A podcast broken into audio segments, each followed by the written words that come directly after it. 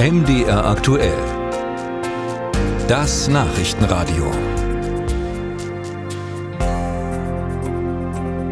Im Rahmen der Energiewende setzt Deutschland ja auch auf Windkraft und baut da massiv aus. Die Recyclingbranche allerdings ist von immer mehr Windrädern auf den Feldern tatsächlich gar nicht so begeistert.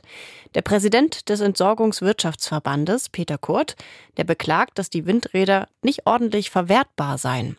Und bislang gäbe es wohl auch keine Recyclinglösungen. Alte Rotorblätter würden einfach verbrannt oder auf die Deponie gebracht. Das klingt tatsächlich nicht besonders klimafreundlich. Ich habe darüber mit unserem Wirtschaftsredakteur Ralf Geisler gesprochen und ihn gefragt, wie lang machen denn solche Rotorblätter von Windrädern durchschnittlich so mit? Also so ein Rotorblatt, das hält mindestens 20 Jahre, wahrscheinlich sogar doppelt so lange. Also man hat die schon eine Weile. Okay. Und warum ist das Recycling jetzt von diesen Windräder-Rotorblättern so kompliziert? Also tatsächlich ist, wie du schon angedeutet hast, nicht das gesamte Windrad ein Problem. Viele Bauteile lassen sich sehr gut recyceln. Also der Beton, der Stahl, die Kupferkabel. Aber eben das große Problem, die bis zu 60 Meter langen Rotorblätter. Und das liegt daran, dass die aus einem Verbundstoff bestehen, also aus mehreren Materialien, in der Regel Glasfasern und Epoxidharz. Und die werden bei der Herstellung miteinander verschmolzen. Und dann bekommt man das eben ganz schlecht wieder auseinander. Denn äh, ja, es soll ja lange festhalten, soll lange stabil bleiben und wenn es verschmolzen ist, ja, kriegt man es eben nicht mehr auseinandergepuzzelt. Und die werden dann wirklich verbrannt oder landen auf der Mülldeponie, diese Rotorblätter?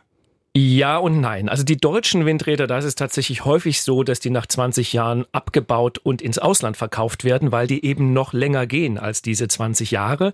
Aber das Problem stellt sich natürlich irgendwann dann trotzdem, auch im Ausland. Und bislang ist es wirklich so, dass Rotorblätter zerhäckselt und verbrannt werden.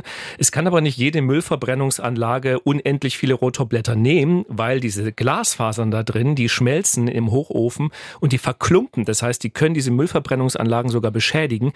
Deswegen nehmen viele Entsorger gar nicht so gerne solche Rotorblätter an. Und das heißt, es gibt wirklich auch keine Konzepte, was das Recycling angeht von den Windrädern, Rotorblättern? Doch, es gibt Ideen für die Rotorblätter. Es gibt in Aschersleben zum Beispiel eine Firma, die heißt äh, Novotec, die häckselt diese Rotorblätter und macht daraus dann Terrassendielen. Das heißt, die hat so ein feines Granulat, dann nimmt sie nochmal Harze, dann wird es geschmolzen und dann werden da einfach Bretter draus gemacht und dann kann man da drauf rumlaufen. Und warum werden solche Konzepte, solche Recycling-Konzepte bislang nicht stärker ausgebaut? Ja, es hat im Grunde zwei Gründe. Zum einen ist es eine Kostenfrage. Diese Rotorblätter, die sind einfach sehr lang, die lassen sich schlecht transportieren und das Recycling selber, das kostet sehr viel Energie. Und weil bislang in Deutschland eher wenige Rotorblätter angefallen sind, gibt es auch keine richtig große Logistik in diesem Land, die sozusagen deutschlandweit diese Rotorblätter einsammelt und das eben organisiert, dass die dann auch recycelt werden. Das ist das eine Problem.